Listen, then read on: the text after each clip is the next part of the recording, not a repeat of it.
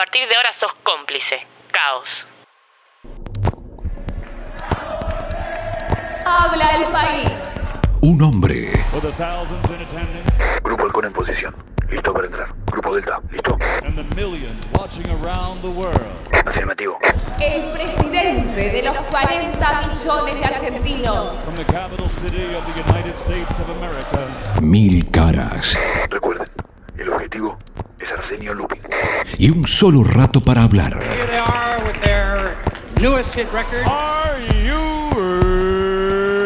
Arsenio Lupin. Arsenio Lupín.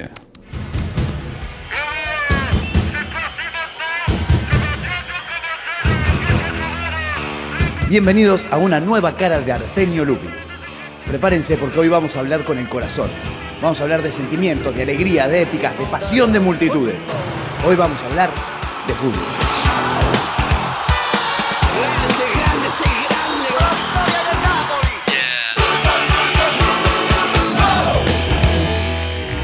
Fútbol, ese negocio, esa herramienta de poder que nos hace creer en las grandes epopeyas, pero que, finalmente, termina contribuyendo a un sistema en el que el rico tiene cada vez más y se hace cada vez más poderoso. Es sabido que el fútbol es un negocio. Es muchos negocios. Venta de jugadores, esponsoreo en la camiseta. plata para mundiales, barra brava, droga, violencia, etc. Hoy, acá, vamos a contar una pequeña historia que trata sobre cómo el fútbol fue el instrumento clave para que un grupo mediático se convierta en el protagonista del mapa de medios de la Argentina. Que imagino debe haber sido similar en toda América Latina.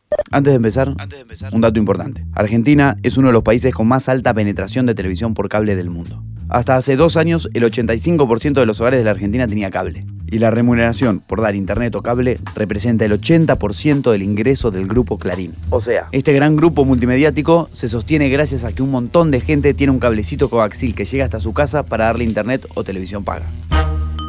Ahora podemos empezar. Y por eso les voy a presentar a mi abuelito, Arsenio II. Un hombre que nació en un pueblito lo más choto en algún lugar del interior. Las provincias, decimos ahora, Arsenio. Ya no se usa interior. Licenciada Sokolowicz. ¿Qué la trae por acá? Irene Sokolowicz es mi analista. No sé cómo lo hace, pero siempre se mete en el podcast y no puedo manejarla. tengo que practicar decir podcast, no me sale. Soy la estrella de este show y además siempre te hago interpretaciones de lo más interesantes. Eso lo vemos. Pero con lo de las provincias tenés razón. Volviendo. Hola, abuelito Arsenio, ¿cómo le va? ¿Recuerda cuando llegó la televisión a Puerto Pescado? Sí, claro. Claro que me acuerdo mucho. Mucho, mucho, mucho tiempo. Evita daba un discurso en la tele, mayo. Como lo quiero el abuelo. Es un viejito de lo más adorable. La primera transmisión de televisión de Argentina fue un discurso de Eva Perón en el año... Adultos mayores, Arsenio, por favor, no ves más, viejitos. Pleno siglo XXI. ah. ¿Qué pasa, Irene? ¿Desde cuándo vos sos progre? ¿Ahora te interesa la disputa de sentido también? Me sale bien, ¿viste? Lo que pasa es que mi hijo menor, Facundito, empezó la facultad. Está en sociología y está todo el día así quemándome, hinchando la cabeza con esas cosas. Facundito, Facundito. ¿El que estaba enamorado de la nena de Lazy Town, la de pelo rosa? ¿Tan grande está? Ay, sí, estoy de lo más orgullosa, la verdad. Por suerte ya pasó lo de Stephanie. Para los que no saben, allá por 2010, Facundito, que era grande ya para Discovery Kids, estaba perdidamente enamorado de una nenita de un programa de tele, Lazy Town. Tanto es así que consiguió visa, pasaje y se fue hasta Estados Unidos para conocerle y declararle su amor. Y declararle su amor. Solo que no sabía que el programa era sueco. Ay, sí, estuvo tan triste por eso. Igual es muy bueno que encare toda esa energía y esa capacidad de gestión en algo más productivo. Claro, la sociología. Bueno, ok, volvamos. Entonces, abuelito, ¿usted tenía televisión de aire? Sí, como 20, 30 años mirando allí una papa y una percha de antenitas. Un día empezó a verse mal, mal, mal y peor, peor, peor y no tuvimos que pasar al cable. Primer punto. Esto no es chequeable, como todo lo ilegal que sale bien no es chequeable. Pero la primera razón por la cual se empezó a ver mal la televisión de aire fue por una campaña de atentados contra las antenas de aire en las provincias, destruyéndolas para que se vea mal. Y así fue como empezaron a funcionar los cableoperadores locales. Breve historia de los cableoperadores locales. Había una vez un pueblito en el que Juancito, con una antena, irradiaba señales de TV de aire a todo su pueblo. El problema lo tenían los habitantes del pueblo vecino, que quedaba al otro lado del cerro, ya que la irradiación no llegaba impidiéndoles ver los canales. Esta madre está en la segunda. Gladys, tráeme la papa. Entonces, este cuidador de la antena tuvo una genial idea. tiró un cable hacia la casa de un vecino al otro lado del cerro. Después otro y después otro, viendo que podía cobrar por ese tendido. Entonces, con lo que recaudaba, podía crear un canal propio en el que pasar películas e invertir en tirar más cables a más vecinos, además de generar sus ganancias. Así fue como cada pueblo tenía un cable operador que llegaba también al pueblo vecino, logrando dos cable operadores por ciudad. Recordemos que lo más caro del cable es el tendido. O sea, pagarle a los tipos para que pongan los palos y hagan llegar el cable a cada casa. Claro, claro, claro, claro. Claro, sí, sí, sí. Acá en Puerto Pescado teníamos dos. Yo usaba Pescado TV. Pero los primos de la costa y ellos tenían Puerto Visión, que era mejor. Era bueno. ¿En serio, Abu? ¿Por qué era mejor? Por el fútbol. Quizás la memoria le falle al abuelito, porque en un principio ninguno de los dos cables tenía el fútbol. Como cometían entre ellos, disputaban quién conseguía las mejores promociones o qué canal local tenía las últimas películas, pero los derechos del fútbol los tenía otra empresa, que justamente un día entró a jugar en Puerto Pescado.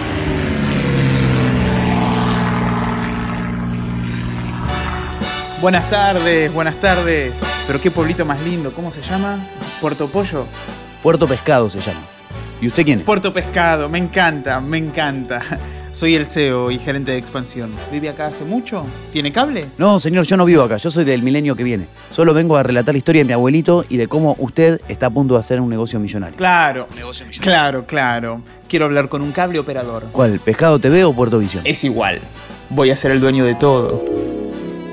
Lo que nadie sabía era que este tipo era gerente de una empresa gigante que gracias a la ley del presidente Carlos Saúl Menem pudo entrar en el negocio audiovisual y además ser dueño de todos los derechos para transmitir el fútbol. El CEO le cedió los derechos de transmisión a Puerto Visión a un precio muy alto. Ya hace años que no se transmitían partidos de fútbol por un canal de aire. Puerto Visión logró ganar la batalla del contenido, pero tuvo que subir tanto el precio que nadie lo pudo pagar. Y así fue que todo el pueblo pasó a tener Pescado TV y ver los partidos en el bar de la Rambla. Para la fecha 16 del clausura, Puerto Visión había fundido. Cerrado por derribo. Pero no se preocupe, amiguito. No todo está perdido. Yo puedo comprarle este negocio fundido. Al precio que vale hoy, por supuesto. Claro, no era ni una cuarta parte de la inversión del tendido de cable hasta las casas. Pero el fundido aceptó y se fue de vacaciones. Ay, Arsenio, no termino de entenderte nunca vos, ¿sabes? Contás todo como si fuese una estafa, algo trágico, pero.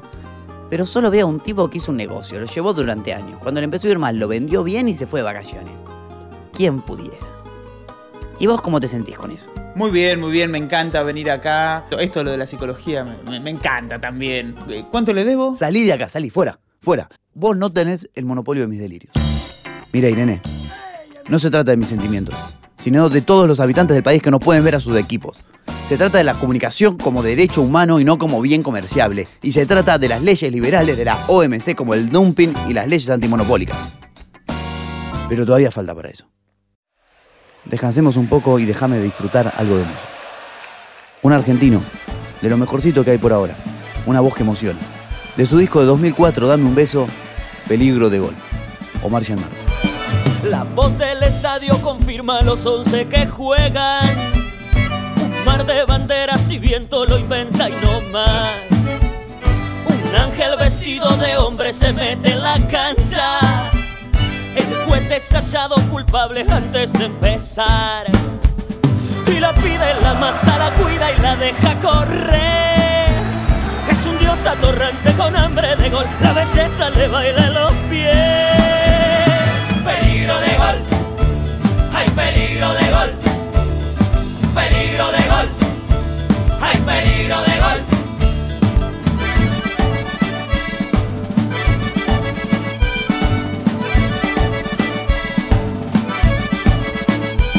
El misterio lo sabe, el misterio es lo único cierto. La gambeta convierte en eterno este instante fugaz. Con la radio pegada a la oreja, el hincha va sintiendo. Si de golpe se viene la noche, él también quiere entrar. Y la pide la masa, la cuida y la deja correr. Se dio vuelta la historia, se araña la gloria, jugar desafía al poder. Peligro de gol, hay peligro de gol. Peligro de gol, hay peligro de gol. Mi alma llamas lo elevan al cielo, él se deja llevar. Sabe que es solo un muñeco creado en el fuego de la popular. Se olvida que no hay que olvidar, con la nuestra hay que ganar. Peligro de gol, hay peligro de gol, peligro de gol, hay peligro de gol.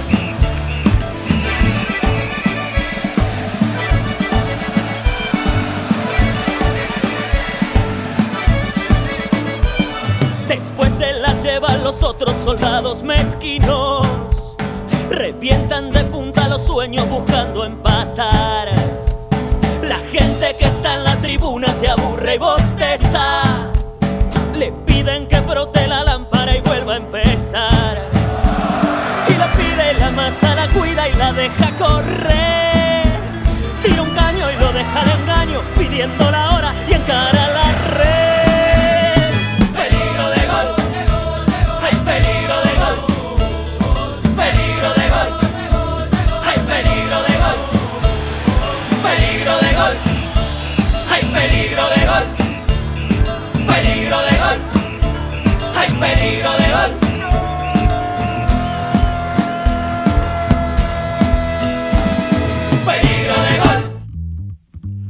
contaba, el CEO cedió los derechos del fútbol a Puerto Visión, esta fundió y él decidió comprarla a un precio fijo. Ey, ey, ey, ey, ey, ey, ey. Comprendo que este es tu podcast, pero no te metas en mi quintita, ¿eh? Ojo. Ok, ok, perdón. Todo el cuentito soy yo.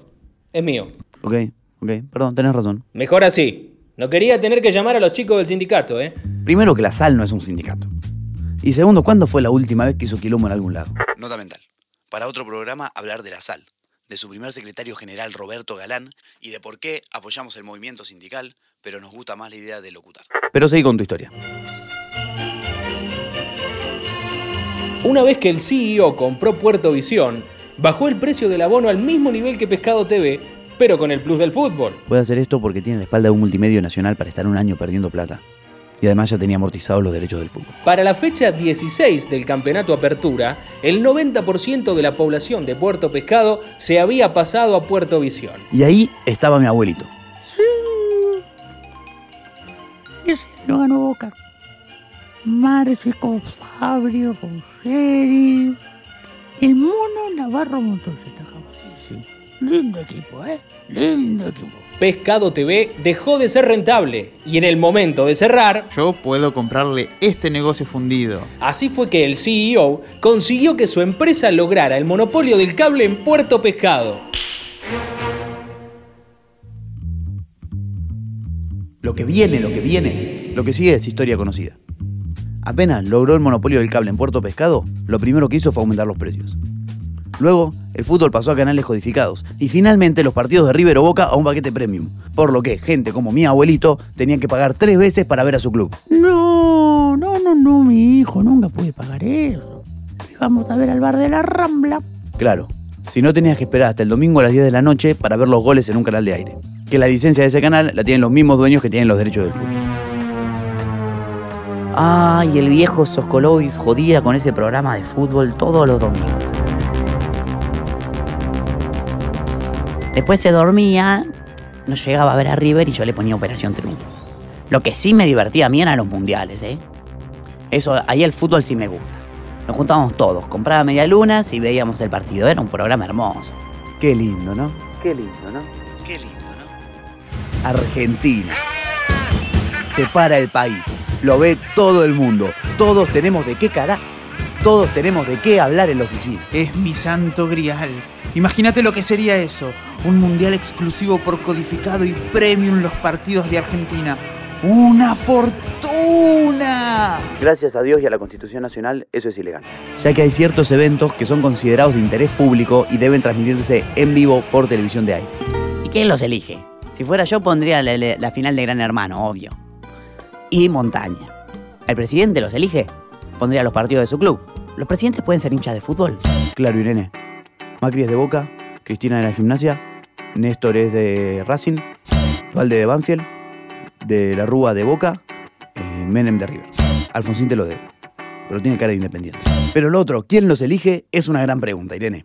Con la sanción de la Ley de Servicios de Comunicación Audiovisual en 2009 se creó el COFECA, Consejo Federal de Comunicación Audiovisual. Es un consejo formado por un montón de gente que son representantes del Estado, de los trabajadores, de las provincias, de las universidades, de los niños y la adolescencia y de la diversidad sexual, creo.